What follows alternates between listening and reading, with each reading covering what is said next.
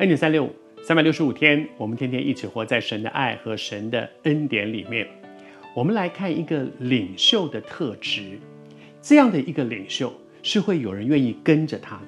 这样的一个领袖，他所带来的改变不会只是啊，就是我自己一个人做，而是会有很多人愿意跟他一起进到这个改革的过程里面。这就是约西亚。我们说约西亚是。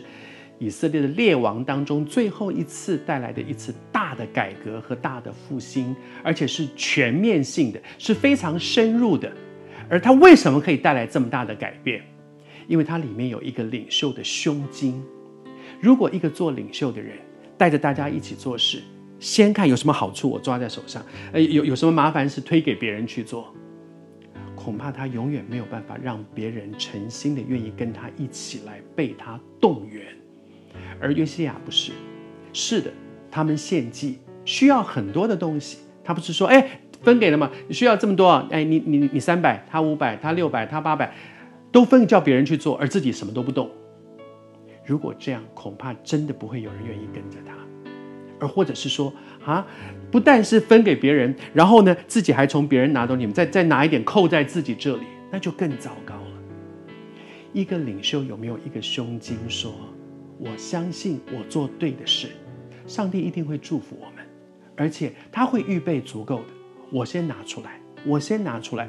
当约西亚先拿出来，刚才讲到说，这三万只羊，三千只牛，你知道在在当时的情况里面，这也是一个不小的一个数字。可是约西亚呢？约西亚是从他自己的产业里面，他先拿出来，他愿意拿出来这种。像我们刚才说，领袖的胸襟带来的结果是什么？接下去在这段经文讲说，管理神殿的一些人、立位人的一些族长，甚至于众首领，他的一些首领，大家都愿意跟着，就都拿出来了。哎，连王都拿，哦，我们也拿，我们也拿，我们也拿，这叫做领袖的榜样。领袖不是规定别人做什么的，领袖是带着别人说，跟着我一起做的。甚至于在约西亚的过程当中，你看到，当他有这样的胸心，他他愿意先拿出来的时候，甚至在圣经里没有看到说他规定别人要做什么，因为我拿了，哎，我都拿了这个三千只了，所以啊，那你也要，你你你分两千，你分一千，你分，他没有哦。当他这样做了，自然而然就带来别人会愿意跟上来，这叫做领袖的榜样。榜样是什么？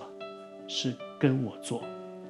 再说，一个真正有影响力的领袖，领袖呢，永远不是只是分派事情叫别人做。